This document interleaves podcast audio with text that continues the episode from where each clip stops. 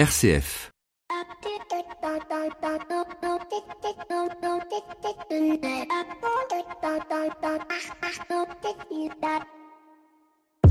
Bonjour à toutes et à tous. Il est enfin arrivé le plus gros des marronniers de l'année, un marronnier glacé, ce qui me semble normal en cette période. Et que dis-je Le 31 décembre, ce sont des forêts de marronniers déclinables à l'infini. C'est celui des bilans de l'année précédente, des vœux que l'on se souhaite, des bonnes résolutions, des perspectives pour l'année à venir, sans oublier des bêtisiers à l'appel. Et ce soir, à l'heure même où peut-être vous mettez la dernière touche à votre déguisement et que patiemment vous attendez le ou la babysitter qui, comme Uber, aura multiplié par deux son tarif, sans compter bien évidemment les restaurants qui, sous prétexte d'une petite animation musicale, et d'une micro-part de foie gras vont tripler le prix du menu, eh bien à cette même heure, nous allons faire comme les autres, tirer un bilan de l'année 2018 et regarder les perspectives pour 2019. Et comme je ne peux pas vous souhaiter quelques belles choses et que je voudrais vous souhaiter plein de belles choses et que je ne sais pas comment vous les dire, et je vous redis ces quelques lignes prononcées par Jacques Brel euh, dont on vient fêter les 40 ans de sa disparition chez nos confrères d'Europe 1. Il les prononça le 1er janvier 1968, il y a 51 ans. Je vous souhaite des rêves à n'en plus finir et l'envie furieuse d'en réaliser quelques-uns. Je vous souhaite d'aimer ce qu'il faut aimer et d'oublier ce qu'il faut oublier. Je vous souhaite des passions, je vous souhaite des silences, je vous souhaite des chants d'oiseaux au réveil et des rires d'enfants. Je vous souhaite de respecter les différences des autres parce que le mérite et la valeur de chacun sont souvent à découvrir. Je vous souhaite de résister à l'enlisement, à l'indifférence et aux vertus négatives de notre époque. Je vous souhaite enfin de ne jamais renoncer à la recherche, à l'aventure, à la vie, à l'amour, car la vie est une magnifique aventure et nul de raisonnable ne doit y renoncer sans livrer une rude bataille. Je vous souhaite surtout d'être fou, fier, d'être heureux, car le bonheur est notre destin véritable. Bienvenue dans l'écho des solutions. L'écho des solutions. Patrick Longchamp. Voilà, bonjour à toutes et à tous. Je suis très très heureux de vous retrouver en ce dernier jour de l'année avec mes confrères journalistes de Solutions. On va ensemble revenir, comme je le disais dans l'édito, euh, sur cette année 2018, essayer d'ouvrir les perspectives euh, 2019. Et autour de la table, nous retrouvons eh bien nos invités. Je vais commencer par la petite. Euh, il, y en a, il y a deux petits nouveaux autour de la table. Il y a Julie, Juliette Loiseau, pardon, de Mediatico, qui est avec nous. Bonjour Juliette. Bonjour. Merci beaucoup d'être avec nous. Séverin Husson de la Croix. Bonjour euh, Séverin. Bonjour Patrick. Et puis Antonin Amado que vous connaissez bien. Bonjour Antonin de RSE Data, News. bonjour Patrick, bonjour à tous. Merci beaucoup euh, donc d'être avec nous. Avec vous, on va donc voir euh, ensemble bah, c'est ce bilan de l'année 2018. Qu'est-ce qui a marqué cette année 2018 Et puis bien évidemment, essayer d'ouvrir sur 2019, euh, une année 2018 d'ailleurs qui se termine un petit peu de manière un petit peu houleuse avec tout le mouvement acte 1, 2, 3, 4, 5 et j'espère euh, pas d'autres des gilets jaunes. Et puis nos 7 minutes pour changer le monde à la fin de cette émission nous permettront d'aller découvrir euh, le réseau Cocagne et surtout leur opération panier solidaire. On va commencer tout de suite notre première rubrique. On va revenir euh, justement sur ces solutions qui ont marqué 2018 pour chacun de nos euh, journalistes ici présents. RCF, l'écho des solutions. Alors, qui commence? Euh, Juliette Ah, honneur au nouveau, du coup. Eh oui, honneur au nouveau et aux dames. Parce qu'après, sinon, on a des hashtags euh, sur le, le compte de Twitter de, de la radio. Juliette, c'est quoi qui vous a marqué le plus dans les solutions euh, innovantes de cette année 2018 Eh bien, c'est une euh, initiative qu'on a découvert euh, grâce à Ashoka, euh, les, qui est lauréate d'AF, qui, qui fait partie des projets accompagnés euh, cette année par Ashoka. Ça s'appelle les petits doudous. Oh, c'est mignon. C'est très mignon, mais ça a été lancé à, à Rennes par une infirmière anesthésiste qui en fait euh, s'est rendu compte euh, que euh, les enfants en allant au bloc étaient souvent euh, pas accompagnés par leurs parents et on perd généralement euh, les doudous dans les euh, méandres des hôpitaux et que c'était euh, hyper compliqué euh, de les accompagner, qu'ils étaient euh, très stressés et du coup qui dit un enfant stressé ça pleure beaucoup, surtout au bloc et que ça mettait les soignants dans des états euh, de nerfs et d'impatience euh, assez poussés. Et elle a eu l'idée un jour de lancer euh, d'acheter des doudous pour pouvoir les distribuer euh, aux enfants. Et ce qui a été euh, assez dingue, c'est que ça a permis à tous les enfants qui sont passés derrière de se calmer un peu et d'être un peu plus apaisés, mais aussi aux soignants euh, d'améliorer leurs conditions de travail. Euh, et elle s'est pas arrêtée là, en fait, parce que pour financer euh, aujourd'hui les petits doudous qui existent dans une cinquantaine d'hôpitaux en France, Mhm. Elle fait euh, ce qu'on appelle de l'économie circulaire. Donc elle euh, Elle recycle les Ouais. doudous alors pas les doudous, mais les déchets, euh, que ce soit les métaux, le cuivre qu'il y a dans les poubelles des hôpitaux qui peuvent être réutilisés. Et ben en fait c'est l'association du coup maintenant les petits doudous qui les récupère, qui les revend, qui les retraite pour financer les petits doudous dans les hôpitaux. C'est une très très belle... Et personne n'y avait pensé jusque-là. C'est ça qui est assez étonnant quand même. hein. Comment vous réagissez à ça, Séverin, Antonin?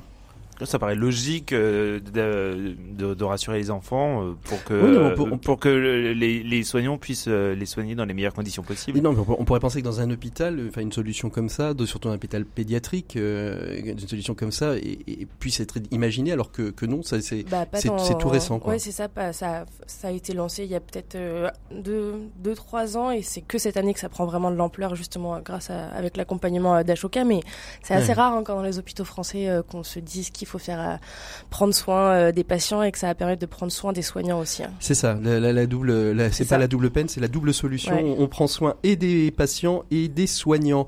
Alors euh, deuxième solution, c'est vrai. Qu'est-ce que vous avez repéré vous dans l'année 2018 dans vos travaux journalistiques Alors évidemment, il y en a. Le, choix est difficile. J'ai choisi du coup une solution qui me semblait être apporter une, réponse possible à la crise des Gilets jaunes, mhm. euh, qui est une initiative qui a été lancée par la ville de Lille, euh, qui est un, un bail euh, solidaire. C'est-à-dire que l'idée, c'est de permettre à des populations qui n'ont pas accès, qui n'ont pas les moyens d'habiter en centre-ville, de devenir propriétaires de leur logement dans des quartiers à, avec des, des, prix auxquels ils n'auraient pas accès. L'idée, c'est de dissocier le foncier du bâti, c'est-à-dire de permettre aux, gens de devenir propriétaires de leur appartement, mais pas propriétaires du foncier. C'est la ville de Lille qui reste propriétaire du foncier. Donc ça, permet de faire baisser le prix du, logement euh, en gros de moitié. Là, j'ai regardé. C'est-à-dire qu'en fait, les gens quand ils achètent, ils n'achètent que l'appartement. Ils n'achètent que l'appartement. Il n'y a pas la part du terrain. Il n'y a pas la, part du terrain. Il n'y a pas la part du terrain. Donc, grosso modo, le prix au mètre carré est divisé par deux. Mhm. Là, euh, le, les, les 20 premiers appartements qui ont été vendus ont été vendus à 2110 euros du mètre carré dans le centre-ville de Lille, contre en moyenne 4500 euros le mètre carré. Mhm. Et ce qui est intéressant, c'est que ce, système de dissocier le foncier du bâti existe déjà. Là, il est ancré dans le contrat, puisque ce bail prévoit que l'acheteur devient propriétaire de son appartement pendant 99 ans et que s'il le revend avant, il revend à nouveau uniquement la partie euh, euh, bâtie, mais le foncier reste propriétaire de la ville. C'est pas un peu le système anglo-saxon euh, de, de, ce, de cette manière d'acheter? Enfin, moi, j'ai souvenir hein, que dans la, chez les anglo-saxons, on achète en effet un bail de 99 ans. Peut-être que ça existe aux États, en, au Royaume-Uni, pardon. Euh, là, c'est une disposition qui a été euh, prévue par la loi Allure, donc il y a, ça fait quelques quelques années. Il me semble que c'est 2014, mhm. donc euh, ça fait quelques années que c'est possible. Et, en France. et la taxe foncière euh, est payée par le, le nouveau. La taxe foncière est payée, mais euh, par, par le nouveau propriétaire. Mais en l'occurrence, pour ce qui est du cas de Lille, je sais que le, le, la, ville a prévu un parce que un, dispositif, un dispositif particulier pour qu'elle soit réduite. pour qu'elle soit qu'elle soit réduite. Dans, la, dans le siège de Lille, une quinzaine de, de villes se sont lancées aussi dans ce, dans ce dispositif. Mmh. Voilà, donc l'idée c'est de favoriser la mixité sociale. Et Alors tout en, en, permettant de donner un, un, une possibilité d'accès euh, aux appartements en éliminant euh, le surcoût du foncier voilà. dans, euh, dans l'achat de l'appartement. Très très belle solution. Merci, c'est vrai. Et vous, Antonin, qu'est-ce que...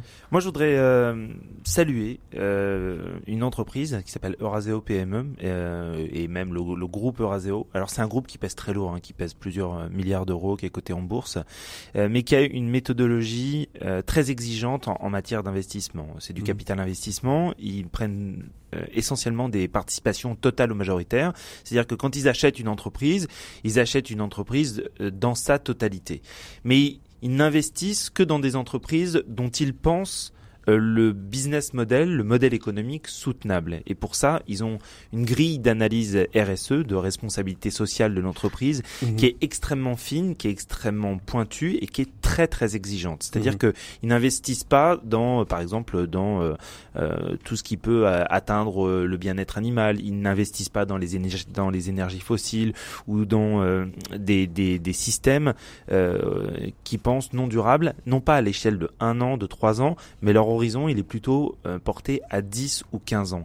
Et ce qui est très beau dans cette histoire, c'est qu'ils font des performances financières qui sont exceptionnelles. Alors après, quand vous êtes une entreprise et que vous êtes euh, racheté par Oraseo, vous avez intérêt à être solide euh, en matière d'éthique, de gouvernance et de responsabilité parce que vous savez que vous allez avoir un actionnaire majoritaire qui va être très exigeant avec vous sur cette question-là. Qui, qui t'a fait à faire repenser la stratégie, la stratégie de l'entreprise et à, la réorienter pour que ça rentre dans, dans, dans ces cadres ou Non, en, fait, ils donnent plus un, un coup de boost, un coup d'accélérateur avec leur, leurs investissements à des entreprises qui ont déjà des, des fondamentaux assez solides. Mmh. Mais effectivement, ça, ça permet un de déployer des solutions qui sont viables et responsables, parce qu'il n'y a pas de responsabilité économique sans viabilité économique et vice versa.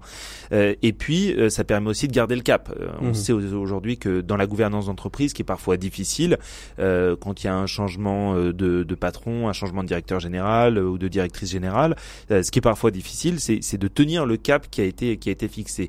C'est le, fait que Raseo rentre au capital euh, d'une entreprise comme ça, ça permet euh, d'instaurer un garde-fou. Mhm. Et si l'intégralité des, des investisseurs adoptaient euh, cette, méthode, là je pense que la, la, responsabilité économique globale y gagnerait fortement.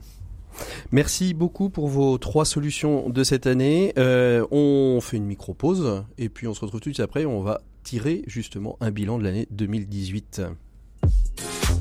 L'écho des solutions.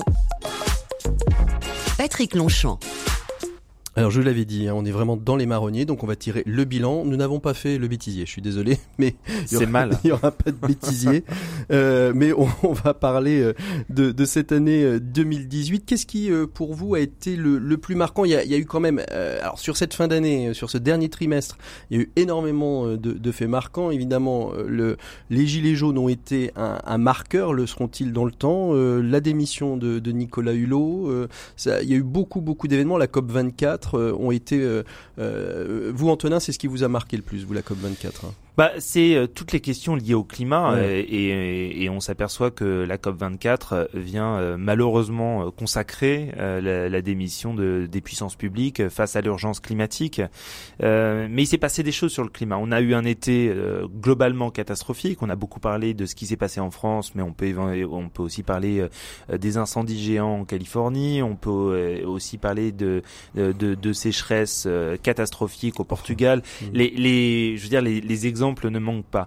Euh, couplé à cet été catastrophique, euh, est arrivé comme une espèce de, de, de, de, coup de tonnerre fracassant la démission de, de Nicolas Hulot.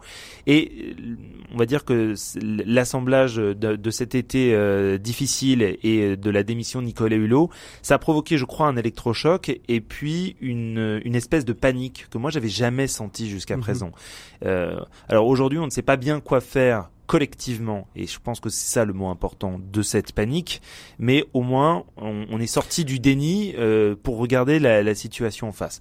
Est-ce que nos gouvernants, euh, et je parle pas que, de, que, que, des, que du gouvernement français, est à la hauteur de la situation? La COP 24, où il n'y avait pas un ministre français de plein exercice présent euh, dans la dernière ligne droite des négociations, nous apporte une réponse qui est, qui est cinglante. Mmh. Euh, là-dessus, la, la, réponse est non. Qui reste, qui reste en première ligne aujourd'hui? Ben, le secteur privé euh, sous la surveillance euh, de la société civile et donc en particulier les, les organisations non gouvernementales. On a le sentiment, je sais pas ce que vous en pensez, euh, c'est vrai que cette fameuse COP 24, on, finalement, elle est. Alors, je sais bien qu'il y a eu les événements des gilets jaunes, mais on en a quasiment pas entendu parler dans, dans je pense on, en a, on en a très peu entendu parler effectivement euh, aucun ministre ne s'est ne s'est déplacé bon moi je suis pas sûr que ce, alors c'est symptomatique effectivement d'une forme de, de d'impasse, le mot est peut-être fort, en tout cas euh, de, de, de, difficulté à faire avancer le, le, le, le, sujet. Cela dit, moi je suis pas sûr que ce soit ça le plus grave. Euh, il me semble que c'est une question maintenant personnelle à laquelle chacun doit répondre. Euh, est-ce que qu'est-ce que nous personnellement on est prêt à faire? Est-ce que c'est en gros vous voulez dire est-ce que c'est plus le collectif qui faut plus parler faut plus parler collectif il faut parler individuel? Je pense qu'on peut pas attendre des gouvernements, qu'on peut pas attendre de ces grandes institutions dont on sait depuis 20 ans qu'elles ont du mal à faire émerger euh, des, des, des, des, vraies solutions et, et qu'elles ont du mal à, à mettre la société en marche. Je pense qu'on ne peut on, ne peut pas attendre ça d'elle. Je pense que c'est c'est maintenant à chacun d'avancer. On a publié nous le, le, 24 décembre un dossier sur la sobriété mhm. où on a publié des témoignages de, de, de, personnes qui se sont engagées dans ces démarches de sobriété, qui, qui, qui montrent en quoi elles sont eh, personnellement ça, ça leur permet à la fois de s'épanouir et puis d'être plus en cohérence avec mhm. ces exigences écologiques. Euh, vous, Juliette, comment vous réagissez à Mediatico? Vous avez un peu traité la, la COP 24 La COP 24, dont pas encore. Pas encore non, non, on l'a pas fait. Mais c'est vrai que c'est, je rejoins là-dessus où c'est symptomatique, c'est qu'on n'en a pas du tout entendu parler, en tout cas très peu, et que même, je pense, qu'à expliquer euh, à, monsieur et madame tout le monde, à n'importe quel citoyen, citoyenne, ce qui s'est joué à la COP24, euh, ça paraît euh, assez déconnecté des réalités. Et par contre, moi, sur le point, il faut s'adresser maintenant aux individuels et pour faire évoluer les choses je suis pas convaincue que euh, la fameuse, euh, la fameuse euh, adage de la parole du colibri fonctionne vraiment. Certes, on voit bien qu'on peut pas attendre grand chose de nos gouvernements. On a vu la COP 21, il s'est rien passé plusieurs années après. La COP 24 débouche sur pas grand Mais il y a quand même de plus en plus d'actions collectives qui se font, euh, et c'est au niveau de la société civile qu'il faut euh, s'organiser. Il y a euh, des procès qui sont lancés, typiquement le People, hmm. People, Climate Change, qui a été accepté par la Cour de la justice de l'Union européenne. Il y a des actions collectives qui sont faites pour réclamer à des entreprises comme Total de se mettre en conformité avec l'environnement. Fin, décembre, là, a été l'État vient d'être mis en cause par quatre, quatre ONG, dont, dont Oxfam euh, euh, pour non euh, non application et mise en danger de la population. donc donc on, voit des choses, mais quand on regarde les solutions et on en voit beaucoup passer dans, dans nos métiers, on en voit beaucoup passer de manière très individuelle, voire même des territoires qui qui s'organisent pour trouver d'abord des solutions concrètes. Vous parliez de, de, de sécheresse au Portugal, Antonin, tout à l'heure. il y a eu des sécheresses en France et il y a des communes qui aujourd'hui réfléchissent la gestion de l'eau parce qu'elles savent que c'est un véritable enjeu pour l'avenir. Certes, mais il faut arrêter le pointisme. Le, fond du problème, c'est ça. C'est on est dans une course de vitesse, et cette course de vitesse, on, sait sur quel chemin on doit la mener. Donc le chemin est connu. Je veux dire, c'est juste savoir si on va être capable de décarboner euh, nos économies. On a 11 ans. Hein. 11 mmh. ans pour baisser au niveau mondial de 55% nos émissions de gaz à effet de serre. 11 ans en sachant qu'il y a encore des centrales à charbon qui sont euh, ouvertes absolument partout dans le monde. Aujourd'hui, il, paraît inimaginable. Je, je sais qu'on est sur une émission de, de, journalisme de solutions, mais euh, il paraît aujourd'hui. Soyons un peu anxiogènes, allez. Mais je suis pas anxiogène et je pense qu'il y a de quoi être en colère. Il est inimaginable aujourd'hui de pouvoir tenir ces objectifs-là. Mais de cette colère-là, et c'est là où on revient dans les solutions, de cette colère-là, qu'est-ce qu'on fait? De cette panique dont on parlait, qu'est-ce qu'on fait? Ce qui, est, ce qui est marrant, parce que euh, Juliette évoquait tout à l'heure euh, la, question du, du, colibri, on oublie toujours la fin de l'histoire du colibri. à la fin mmh. de cette histoire, le colibri meurt. Non mais c'est c'est c'est quand même ça. C'est quand... le 31 décembre. non mais justement tirons-en euh, tirons-en les leçons. Euh, le le il y a un moment donné où quels sont les acteurs systémiques? Il faut regarder ce qui fait système aujourd'hui. Quels sont les acteurs systémiques? Il y a les gouvernements, euh, la population et, et, le, et le secteur privé. Voilà, à peu près, on, on, peut diviser ça à peu près en trois pôles. On a acté avec la COP 24 euh, et les, les, promesses non tenues euh, de, qui ont été prises à, la COP 21 mais aussi à la COP 22 qui a eu lieu à Marrakech, qu'on ne peut pas globalement compter sur la puissance publique. Voilà. Donc euh, maintenant, ça c'est acté de toute manière. Bah, là, la COP 24 euh, nous a donné une réponse cinglante. Et puis en plus, on est sur un, un, on est sur un contexte international qui est catastrophique. Vous avez les pays d'Europe de l'Est euh, qui dépendent beaucoup du charbon, et qui limitent l'Union européenne dans son action climatique. Vous avez un président aux États-Unis qui commence, paraît-il, à croire mm. au changement climatique. Bon bah, il est passé du déni à une acceptation qui était proche de celle aux États-Unis dans les années 80. Il a que, que 40 ans de retard, mais bon, on va, on, va, on va, lui, on va lui laisser un petit peu de temps. il reste deux ans, il va peut-être arriver euh, aux années 2010. C'est ça. Il y, a, il, y a, il y a Bolsonaro au Brésil. Euh, on, on, voit bien que euh, le, il y a pas, il y a, il y a, il y a une tendance lourde euh, qui, qui n'est pas en faveur d'une prise en compte du risque climatique. Qui est-ce qui reste? Il reste le secteur privé et il reste euh, la population. Le secteur privé, c'est lui qui a les mains sur les leviers de commande, c'est lui qui euh, doit regarder si le, le, modèle économique global est soutenable ou pas. Vous avez des, des Mark Carney, qui est le directeur de la Banque d'Angleterre, qui a, qui a un peu, il y a plusieurs années prononcé un discours fondateur disant que il est un, un business le, business n'est pas possible sur une planète morte. On peut pas dire mieux. donc, si vous voulez continuer à faire, à mener une activité économique florissante, vous devez prendre en compte le climat. Il y a des gens, y compris en France. Mais, mais les entreprises l'ont pris depuis longtemps en compte le climat en fait. Finalement, ce qui ce qui empêche parfois les entreprises d'innover, d'avancer, de progresser, c'est peut-être souvent les, les politiques publiques. Non, mais aujourd'hui, si euh, les, les entreprises attendent une réglementation euh, favorable du secteur privé, euh, ça va pas fonctionner. Je, le, le, propre de la RSE, c'est d'aller au-delà. Le propre de la responsabilité euh, économique des entreprises, c'est d'aller au-delà du légal. Mmh. Donc c'est à elles de, de, de, regarder la science et de dire est-ce que mon business model est en ligne avec un scénario 1,5 degré ou 2 degrés ou non? Mais elles, les entreprises doivent regarder et les investisseurs doivent regarder euh, si leur modèle est soutenable, mais on sait bien euh, qu'il euh, y a des logiques court-termistes qui euh, ont du mal à, à, être abandonnées. Et c'est là où la deuxième, c'est là où la société civile, c'est là où les, où les, où les organisations mmh. non gouvernementales doivent exercer une pression extrêmement forte pour pousser ces entreprises à leur dire votre modèle économique n'est plus socialement, climatiquement acceptable. C'est vrai. moi, je suis malheureusement un tout petit peu moins optimiste qu'Antonin. Euh, N'attendons pas des entreprises, n'attendons pas, enfin, ne pensons pas que les entreprises vont aller au-delà de ce que de ce qui leur est imposé par une politique de RSE qui serait volontariste. ce qu'il faut, c'est que euh, les, les pouvoirs publics impose de nouvelles, de nouvelles normes, de nouvelles réglementations et que, et que les entreprises s'y conforment. Mais je veux dire, si, si on attend que les entreprises dont l'objectif premier reste malgré tout de, de, de, de gagner de l'argent. Si on attend d'elle que euh, ce soit elle le moteur du changement, oui, et pourtant, je pense qu'on peut attendre encore un peu de temps. Et pourtant, il y a, y a, des exemples. Enfin, moi, je, il y a des exemples, je, évidemment. Pense à, je pense au groupe Armor qui fait évoluer euh, la visibilité de dire que la RSE, c'est pas et l'économie circulaire, c'est pas simplement changer des produits, mais c'est aussi de mettre des valides et des personnes handicapées autour de la même chaîne de travail, de travailler ensemble et de montrer que ça fonctionne et que on peut faire évoluer la loi et que de ces, de, ces actions, on peut faire aussi bouger les lignes. Il y a toujours de, bons élèves, de bons exemples. Il y, en a et on est là et nous, on, les met toujours en, avant. Donc il, faut les mettre en avant, ces bons exemples. Mais voilà, euh, ne, ne, nous voilons pas la face. Mmh. Non mais sans se voiler la face, et je n'ai aucune naïveté euh, sur sur ces questions-là, euh, parce que je, rencontre des gens qui travaillent dans les entreprises, qui définissent les stratégies d'entreprise euh, quasiment au quotidien.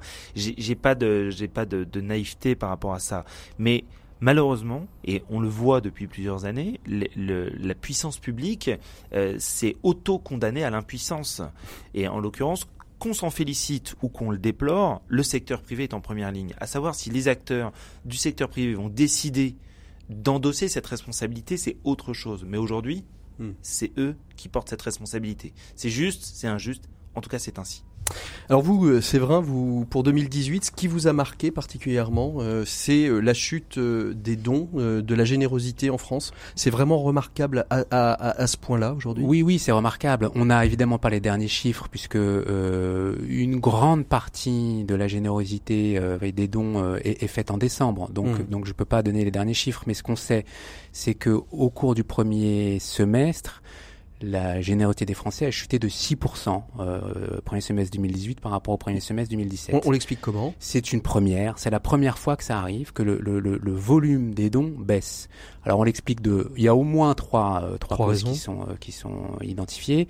D'abord la hausse de la CSG. On sait que les retraités sont traditionnellement euh, parmi les Français les plus généreux. Euh, ils ont été frappés dès le début janvier par, le, par une hausse de la CSG. Ça, c'est la première chose.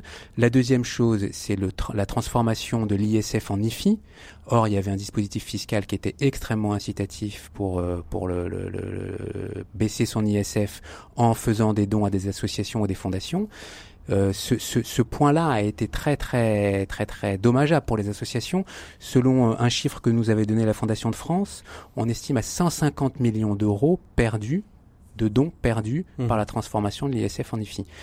Une petite parenthèse sur ce point, euh, euh, pour en avoir discuté avec différents responsables de fondations et d'associations, visiblement le gouvernement, quand ils ont quand il a décidé De, de, de, transformer l'ISF en IFI, n'a pas du tout anticipé ce problème. Et euh, je sais qu'au au, au, sein du, du, du, gouvernement et chez Christophe Itier, le, le, haut commissaire à l'économie sociale et solidaire, ils, ils, aimeraient bien que ça puisse être rattrapé l'an prochain, mais en tout cas, ils n'ont pas du tout anticipé pour 2018. Et le troisième point, c'est toujours un point fiscal, c'est la perspective du prélèvement à la source, qui certes n'aura pas de conséquences sur, le, sur le, les, dispositifs fiscaux et les mécanismes de, déduction fiscale que permettent euh, les dons, mais qui crée un climat d'insécurité et probablement certains donateurs préfèrent repousser leurs euh, leurs dons en attendant de voir euh, à quelle sauce ils vont être mangés par le prélèvement à la source. Puis certains disent euh, on ne veut pas faire d'avance de, trésorerie à l'État en fait. Voilà, alors il y a cette question que l'État a en partie euh, résolue par une avance sur sur le crédit d'impôt sur les dons. Mais, euh, mais effectivement, en tout cas, il y a, y a, y a ce, ce, ce, contexte d'insécurité lié au prélèvement à la source. Mmh, ouais. Mmh. Euh, on, on, a, on a fait plusieurs papiers, donc euh, j'ai repris un, des éléments là bah, pour l'émission. Euh, le, le, directeur de la Fondation de France nous disait qu'il il pense euh, récolter 10 millions d'euros de moins en 2018 par rapport à 2017, 80 millions contre 90 millions d'euros l'an dernier, ce qui équivaut à l'ensemble de leur programme pour l'enfance et les personnes âgées. 10 millions d'euros, c'est la totalité de leur programme enfance personnes âgées. Voilà, donc cette générosité qui est en baisse, c'est évidemment des projets en moins pour les associations, pour les fondations, c'est de la solidarité qui se perd, c'est c'est du, du, du, lien social dans les territoires qui se qui se disloque. Et voilà, moi j'avais envie de, de, de, de relever ce point parce que c'est une première et il faudrait trouver voilà, des solutions pour que pour que la barre se redresse l'an prochain. Mmh. Est-ce est que euh, Christophe Itier euh, et euh, les services qui s'occupent au sein du gouvernement de l'économie sociale et solidaire envisagent de rectifier le tir en 2019 ou pas? Le problème, c'est qu'ils ont une marge de manœuvre qui est très faible sur ce genre de, de sujet. c'est, les choses se décident à Bercy et pas tellement au ministère de la Transition écologique et solidaire. Oui, ils ont quelques pistes. dans le pacte de croissance de l'économie sociale et solidaire, il y a des petites choses sur ce point. Il y a un réaménagement du mécénat qui pourrait. Il y, avait un, il y avait un, un, plafond. On, y reviendra tout à l'heure, je crois. Euh, il y avait un plafond euh, qui, qui était fixé à 10 000 euros, c'est-à-dire que les petites entreprises euh, ne pouvaient ne pouvaient pas bénéficier à plein du mécanisme de, de, du, mécénat. du mécénat. Et ce, ce, ce plafond va être revu. Voilà. Donc il y a des petites choses, mais mais pas à la hauteur de l'enjeu. Mmh.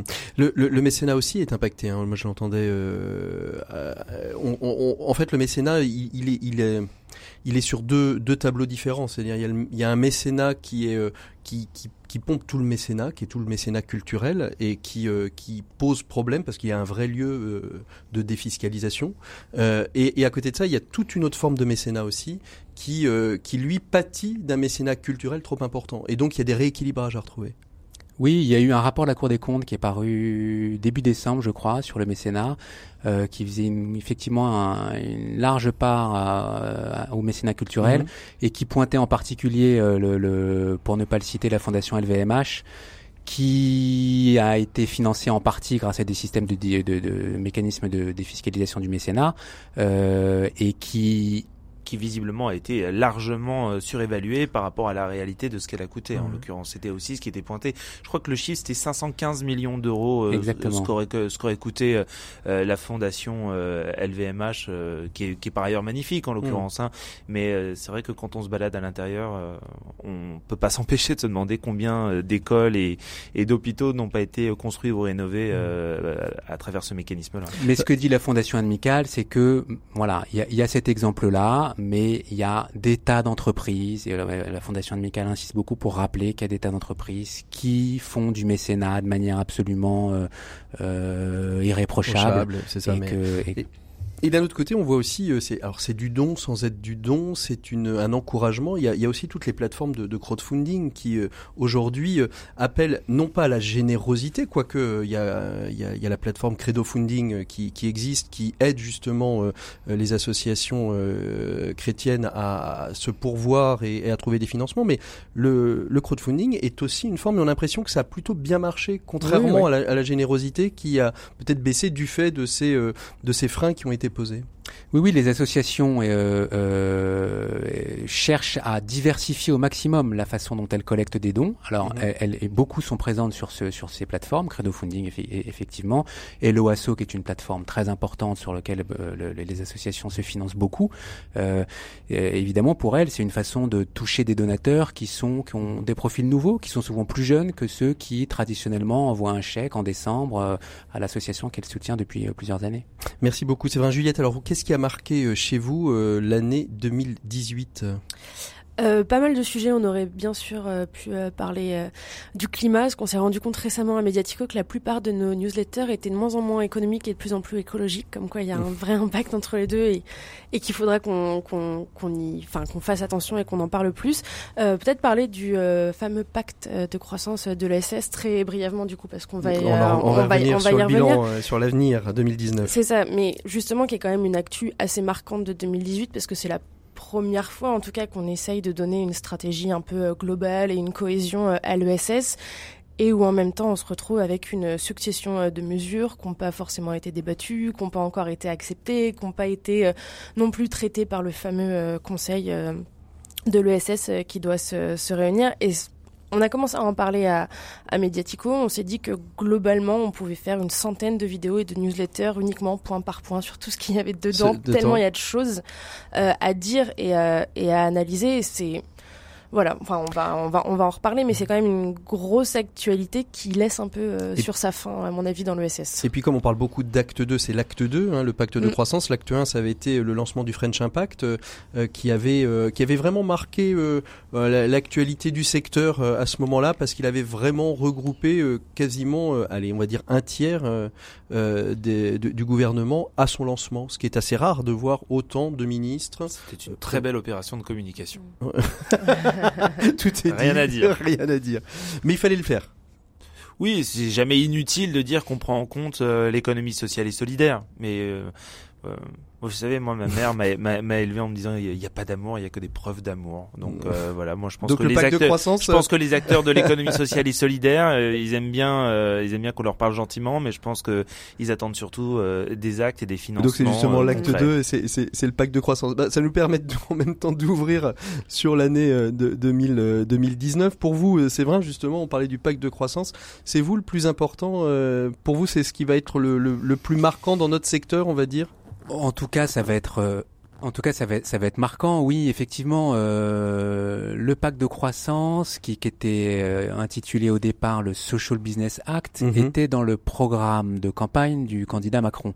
Donc c'est un, un, projet qui date de, de, de, de plusieurs années déjà, enfin de d'un an, deux ans disons. Euh, Christophe Itier, quand il a été nommé, l'a tout de suite repris à son compte.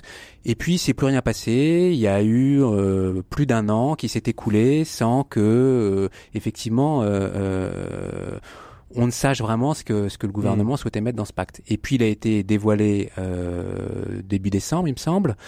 Voilà, avec alors, est-ce qu'on peut en dire un petit peu plus sur ce pacte de croissance? Qu'est-ce qui, qu'est-ce qu'il y a à l'intérieur de ce pacte de croissance et qu'est-ce qui va être déployé justement sur l'année 2019 Alors, il y a, euh, il a été dévoilé donc début décembre. Il y a trois chapitres. Un chapitre euh, pour aider les entreprises à, à grandir ce qu'on, ce qu'on appelle en général la question du changement d'échelle. Il y a un chapitre sur la gouvernance du, de l'économie sociale et solidaire. L'idée sur ce point, c'est que l'économie sociale et solidaire est donc une famille qui est euh, très plurielle, mhm. qui regroupe à la fois des fondations, des associations, des coopératives, des mutuelles, des entreprises euh, classiques SA qui sont des entreprises sociales qui ont qui bénéficient d'un agrément et donc c'est un monde très pluriel qui n'a jamais réussi à parler d'une seule et même voix l'idée de Christophe Iti en l'occurrence c'est de refaire l'organisation de ce de, de, ce secteur pour que enfin il parle d'une même d'une seule voix et qu'il soit mieux pris en compte dans les politiques publiques. Oui, parce qu'il y, y, a des gros déséquilibres. Hein. On met dans l'économie sociale et solidaire aussi bien euh, la caisse d'épargne, le crédit agricole euh, que la petite association avec euh, 5 salariés et 3 bénévoles. Et encore, elle n'est pas petite, c'est la 5 Exactement. Et donc peut-être, on, on, verra ce qui, ce qui sortira, mais penser que qu'on réussira à faire parler la petite association et le crédit mutuel ensemble parce qu'ils auront une tétière commune. Hmm. Bon, on, verra à quoi aboutira le gouvernement, mais euh, il est possible d'en douter en tout cas. Juliette bah, C'est surtout que dans ce pacte, il y a aussi énormément de mesures qui laissent un peu sceptiques. Il y en a plein qui ont été annoncées euh, déjà il y a un an, un an et demi, qui n'ont jamais été mises en œuvre. Donc euh, c'est bien gentil en fait de les remettre dans un pacte, mais il y a un mhm. moment, il va falloir les faire. Il y en a, nous, qui nous interrogent euh, vachement à Mediatico, comme la possibilité bientôt pour toutes les entreprises agréées ESUS d'avoir des services civiques, mais ça répond pas du tout aux besoins en emploi et en soutien qu'a le secteur de l'ESS. On parlait des petites entreprises où il y a deux, trois salariés qui se lancent pas convaincu que euh, les services civiques euh, servent vraiment à quelque chose euh, dans l'employabilité mmh. du secteur, alors que peut-être remettre des emplois aidés. Ouais, et c'est ça. Alors que la même année, le gouvernement supprime des contrats aidés. Donc, on est pas c'est sceptique, c'est pas le mot. Attendons de voir ce qui va sortir de ce pacte de croissance, mais on est sur plein de, de mesures ou de mesurettes comme l'encouragement ou le développement du microdon. c'est, enfin, sur le papier, c'est hyper joli, mais mmh. ça ne dit pas du tout comment est-ce qu'on va transcrire ça en acte. C'est plein de, c'est ça, plein de mesures qui demande à être suivi avec attention et encore à voir ce qui en sortira réellement dans le, dans le concret. Alors on, défile un petit peu pour vous Antonin, c'est quoi euh, l'actu de l'année 2019 à venir? L'actu de l'année 2019 à venir. Je pense que ça va être les gilets jaunes. vous pensez que ça va perdurer après la trêve des confiseurs? Ouais, puis je suis un peu en désaccord avec vous, Patrick, euh, parce que euh, dans l'ouverture, vous avez dit, j'espère que ça va pas continuer. Et moi, j'étais très sceptique, euh, à ce micro même d'ailleurs, en, amont de, la manifestation mhm. des, gilets jaunes. alors, il y a le sordide hein, dans ces manifestations. C'était le sordide, hein, moi, que je soulignais, hein, plus que parce que je pense que ce qui a été soulevé n'est pas n'est pas mort et loin d'être mort. Oui, mais, le, le, sordide, c'est euh, c'est euh, les, le, le, complotisme, le, le, le, racisme parfois affiché, euh, des migrants qui sont dénoncés par par des par des gens qui sont dans des barrages, voilà. Mais il y a aussi d'autres choses autour de ce mouvement-là.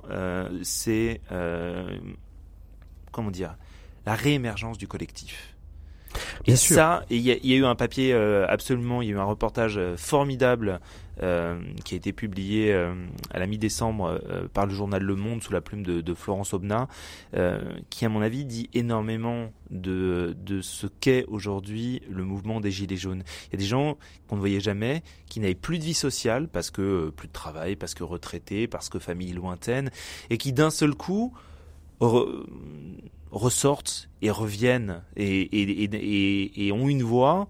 Et non seulement ils peuvent exprimer ce qu'ils ressentent et les difficultés qu'ils vivent, mais en plus ils ont des gens en face d'eux qui mmh. les écoutent. Et il y a des aspirations qui sont en train de qui sont en train de, de, de sortir de ce mouvement-là. Je pense que le fait que euh, la mobilisation était en baisse euh, euh, sur l'acte 5, parce que maintenant on parle en, acte, on, parle en, acte, on dirait presque une, saison de Game of Thrones. ça donc, ou une tragédie grecque. Voilà, absolument. Mais je, je, pense que ça, contrairement à des mouvements sociaux traditionnels, ça veut pas du, ça veut pas du tout dire qu'il y a qu'il y que que ça a disparu. Et surtout, on commence, et ça je trouve qu'il y a matière à vraiment à, espérer, on commence à voir une, une convergence entre euh, les gilets jaunes et les gilets verts.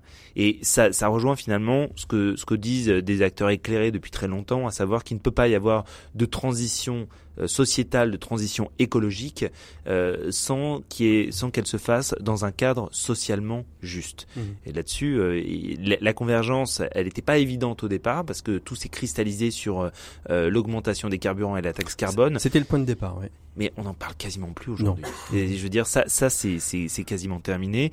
Et je pense qu'il y a, il y a cette cristallisation qui est en train de s'opérer. Je trouve que c'est plutôt euh, positif. Et je pense qu'on n'a pas fini de parler des, des, des, gilets jaunes, des gilets verts, des gilets oranges, des gilets de, de toutes les couleurs, mais qui aspirent à davantage d'écologie et davantage, et davantage de justice sociale. On a vu euh, récemment d'ailleurs sur cette histoire des, des, des, gilets jaunes que finalement ça devenait presque, ça allait devenir un symbole mondial. L'Égypte a interdit euh, euh, la, vente de, gilets jaunes de peur que ce soit repris comme un symbole de contestation par rapport à un pouvoir en place. Mais ça, c'est extraordinaire. Et je vais vous dire, et je vais vous dire, et ça, ça, ça. Mais il y, a que les Français qui font ça. Qu'on le fait avec la Marseillaise. Mais la, France, la France n'est jamais autant euh, n'est jamais autant elle-même que quand elle est universelle. Je veux dire, est-ce que, est-ce que vous savez, non mais Patrick, est-ce que vous savez, est-ce que vous savez ce qui terrifie aujourd'hui les, les, les dirigeants chinois? C'est le fait qu'ils ont une énorme classe moyenne qui mange à sa faim et qui, euh, du coup, a du temps pour réfléchir. Alors consommer, euh, certes, mais aussi réfléchir. Du coup, ils lisent euh, Tocqueville et de la démocratie en Amérique. Euh, et, et, Tocqueville, dans, dans, dans, dans ce livre, bah, théorise un peu le fait que quand les gens cessent de mourir de faim, ils ont le temps de se révolter. Donc voilà. Et ben c'est voilà. Et ben la, la, France, elle est, elle est, elle a ce sade particulier qu'elle est, qu'elle est universelle. C'est pas un hasard si c'est la France qui a réussi à, amener le monde à signer l'accord de Paris à, à la, à la COP 21. Alors on est d'une prétention extraordinaire, hein, euh, parce que on, quelque part on donne des leçons au monde entier, mais parfois le monde écoute et les gilets jaunes sont encore là pour nous le pour nous le montrer. C'est pas faux. C'est vrai. Comment réagissez-vous à ça? Oui, pour, pour, en revenir aux gilets jaunes, oui, euh, euh le, le, symbole du gilet jaune effectivement est, est, est très puissant et c'est on met un gilet jaune quand on a quand on est au bord de la route en détresse et qu'on a besoin d'être vu. Donc là, c'est effectivement toute une population qui, a besoin, qui avait besoin d'être vue et d'être entendue. Je souscris complètement à ce que dit Antonin. Il, y a, il, y a, il, il s'est passé des choses autour de ces ronds-points, des gens sont sortis, ont repris la parole et, ont été, en tout cas en partie, entendus. Euh, donc il, il s'est passé quelque chose effectivement d'extrêmement fort. Je pense que dans le quinquennat euh, Macron, il y aura un avant et un après Gilets jaunes. Cela dit, il me semble que euh, le plus dur commence pour eux maintenant. C'est-à-dire, mm. que faire de, de, de, tout ce mouvement qui a eu lieu et de ces premières avancées qu'ils ont obtenues euh, Est-ce que euh, certains vont se lancer en politique? Est-ce qu'il y aura des listes gilets jaunes? Si oui, ça va poser quand même des problèmes parce qu'on sait que c'est un mouvement qui est extrêmement hétéroclite. Voilà, donc comment transformer ces semaines de manifestations en autre chose? Voilà, c'est une, c'est une question et à mon avis, le plus dur commence. Oui, mais ils ont déjà gagné. Ils ont déjà gagné parce que euh, ce, ce, sens de collectif, il a, il a été, ce sens du collectif, il a, il a été recréé. Et au-delà de ça, euh, ils ont obtenu des choses, alors que les syndicats, depuis, euh, depuis 10, 15 ans, enchaînaient des fêtes sociales sur des fêtes sociales.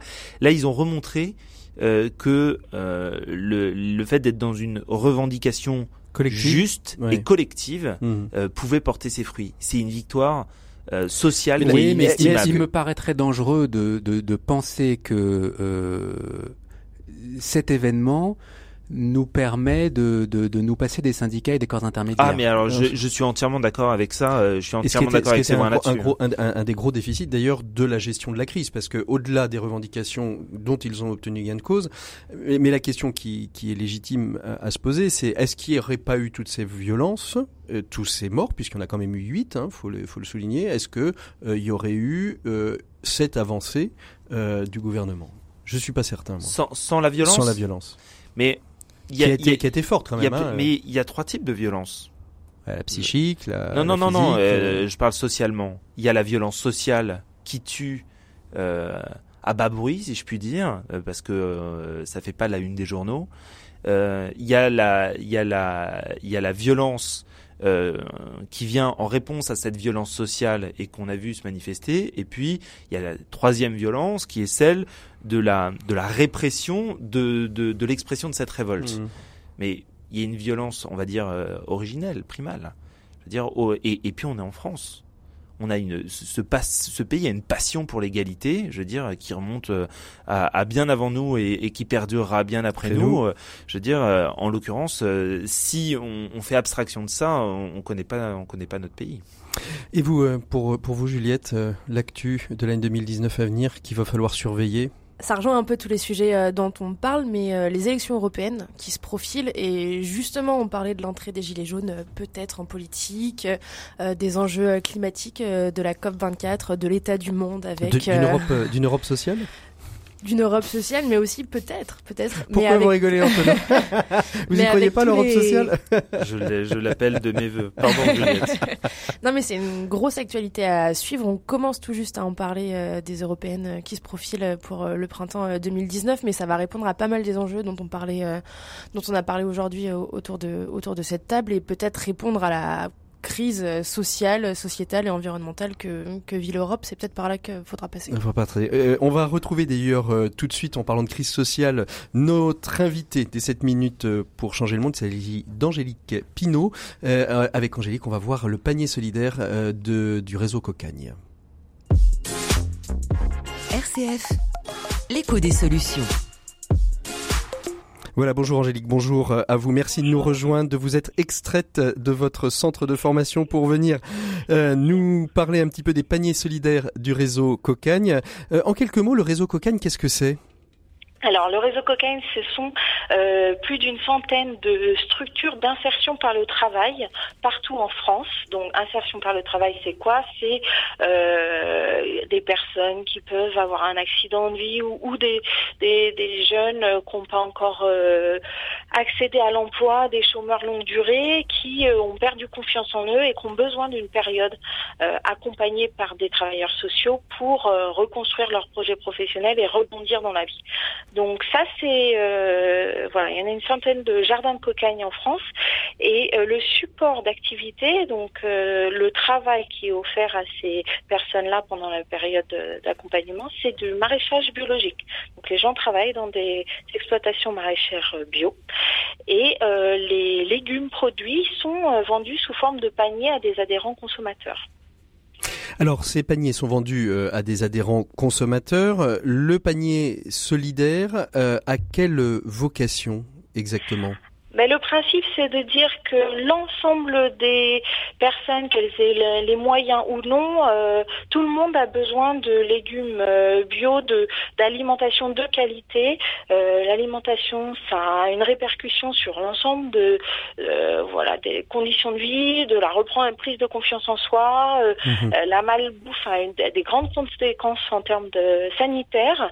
Et on se rend compte que dans les, les familles précaires, il y a très peu de consommation de fruits et légumes. Les portions de fruits et légumes euh, sont, très faibles. On est à moins de deux portions de fruits et légumes euh, par jour. Hein. alors donc, beaucoup de, euh, donc beaucoup de de, de, de, produits manufacturés, de produits surgelés, de, de boîtes, de pâtes, de pommes de terre, c'est ça? Voilà, exactement. D'autant plus quand on, on passe là pour le coup sur des personnes très précaires qui là sont sur de l'aide alimentaire où là on est effectivement encore plus sur des produits de longue conservation, euh, type pâtes, etc. Mais on sait bien hein, que les personnes qui n'ont pas les moyens ont tendance à, se nourrir de pâtes, de riz Alors, pour, et, pour, quelle, pour quelles raisons Pour des raisons de coût ou pour des raisons, euh, j'ai envie de dire, de culture culinaire, c'est-à-dire euh, de ne pas savoir comment cuire et agrémenter ces, ces produits? Alors les deux, les deux. Bizarrement, on a à la fois, ça tout le monde le sait, un problème de coût et c'est pour ça que les paniers solidaires, c'est la possibilité d'accéder à un panier de légumes bio toutes les semaines euh, à tarif très réduit. Mhm. Donc ça, c'est pour travailler sur le coût financier. Mais euh, effectivement, on s'est rendu compte des jardins euh, qui offraient aux salariés en insertion des légumes se sont rendus compte que les salariés se servaient pas forcément. Et en réalité, la, la du changement, de la nouveauté, des légumes qu'on connaît pas forcément, euh, le fait de d'avoir perdu un certain nombre d'habitudes culinaires, de, cuisine, euh, joue aussi sur euh, la, la non consommation de fruits et légumes. et donc en plus des paniers, euh, ce qui s'est mis en place, c'est des ateliers de cuisine partagée euh, gratuits. Pour apprendre justement à cuisiner, puis j'ai vu en, préparant euh, cet entretien que sur sur votre site internet, on, pouvait trouver aussi, il y a une chaîne YouTube où on peut apprendre quelques recettes aussi, parce que si jamais on peut pas ou on n'est pas à proximité d'un atelier de cuisine, il y a toujours la possibilité aussi de se référer à ces recettes en ligne. Oui, oui, bah, le réseau Coquen travaille beaucoup. Alors euh, chaque année, on fait des agendas avec des recettes de cuisine. Sur notre site internet, on a toute une série de recettes de cuisine. Euh, on a effectivement quelques petites recettes euh, en ligne en version vidéo YouTube. et puis sur l'ensemble des jardins, donc parce qu'on n'est pas forcément à proximité du réseau mmh. mais l'ensemble des jardins un peu sur toute la France développent souvent des ateliers cuisine, voilà, sous différentes formes en fonction mm. des, jardins. Alors comment est comment est financé euh, ce comment sont financés ces paniers solidaires? Alors, euh, pour euh, partie, grâce à une collecte de dons qu'on organise en ce moment, d'où l'appel à solidarité à, à chacun qui, qui, qui, veut agir mhm. et, de son côté. et puis, il peut y avoir des, des partenaires locaux en fonction des jardins, des, des fondations. On travaille mhm. avec le Secours catholique. Donc voilà. C'est comme ça, c'est comme ça qu'ils sont financés. Est-ce que vous, on a on a parlé là du, durant l'émission avec nos invités de de la baisse des, des dons liés à différents facteurs. Vous avez eu vous ce sentiment de de pouvoir moins donner de paniers solidaires cette année que d'autres années? Bah, cette année, on va dire euh, sur l'année 2018, euh, mhm. on n'a pas eu, on a plutôt eu une hausse de de, de, de distribution de paniers solidaires. C'est aussi une forte volonté hein, de, de, du réseau Cocaine de développer bah, l'accessibilité alimentaire. Et donc c'est une grosse mission du réseau Cocaine, donc on y met aussi beaucoup d'efforts. Mhm. Euh, donc en 2018, ça a plutôt augmenté. On espère bien euh, continuer l'augmentation puisqu'on vise 100 000 paniers solidaires euh, par an euh, d'ici la fin de la mandature 2022. On travaille aussi avec la, le ministère de la Santé sur, sur ces questions-là. Et, et, après, quant à la campagne de dons de cette année, effectivement, j'ai entendu beaucoup de, de, partenaires associatifs dire que, c'était un peu plus difficile. Hmm. Et, nous, pour l'instant, on, on, on en est un au début, donc je ne pourrais pas vous dire. J'espère que vous n'avez pas de comparatif encore. Alors justement, on parlait aussi avec nos invités euh, dans cette émission un petit peu bilan euh, du, de la notion, la notion de collectif. C'est important le réseau, au réseau Cocagne de ne pas simplement donner un panier solidaire à quelqu'un, mais aussi d'accompagner, de, créer le collectif autour? C'est-à-dire que euh, c'est important. Il y, a, il y, a, deux choses. Il y a le lien social. Nous, on est beaucoup dans le lien social et euh, l'importance de recréer euh, pour une personne isolée, une personne en précarité qui s'est peut-être isolée elle-même, euh, du lien.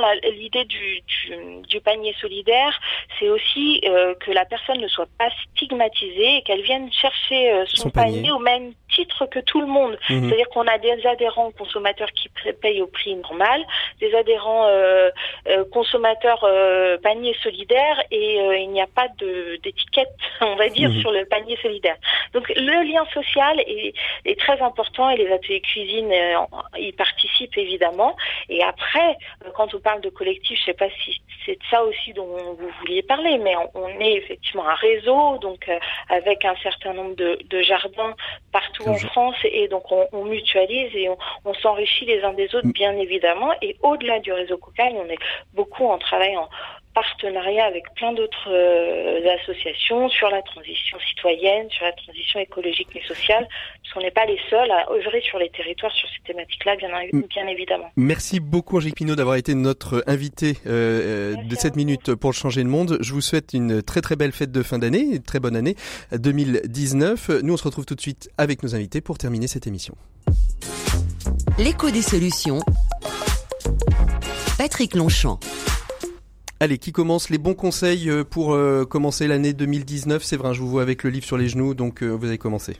Voilà, c'était faire un petit clin d'œil à Impact Partner, qui est un fonds d'investissement à impact, Impact Investing comme on dit en, en, anglais, qui a été créé il y a 10 ans et donc qui finance des entreprises sociales euh, donc des, euh, avec un double objectif, euh, financement impact, c'est donc impact social et impact financier. C'est un livre qu'on trouve? C'est un livre qu'on trouve dans les bonnes librairies et qui fait 15, euh, qui, qui retrace le parcours de 15 entrepreneurs sociaux. Pour vous Juliette? Regardez le film Après-demain. Eh ouais, il y a pas encore vu. demain et maintenant il y a Après-demain et que ça montre les réussites et les échecs justement des initiatives proposées dans demain. super. Et vous, c'est Antonin Arrêtez de s'en foutre. Hein. je pense que euh, quelle que soit euh, la, la en 5 secondes, hein. que quelles que soient ses aspirations, si on est concerné par le climat, bah, il faut essayer de euh, d'aller marcher pour le climat. Si on a envie de, il faut être engagé quoi. Voilà, il faut il faut recréer du collectif et il faut participer à, à, à ces, ces, mouvements collectifs qui sont en train de se recréer partout. Merci beaucoup à toutes et à tous d'avoir été nos invités de cette émission de l'écho des solutions. Je vous souhaite une très très belle soirée du 31 décembre. On se retrouve une belle année 2019 qui commence. On se retrouve nous le 7 janvier prochain et on parlera euh, de Tech for Good puisqu'on sera au début, voire à la fin euh, du CES de Las Vegas. On parlera de Tech for Good le 7 janvier.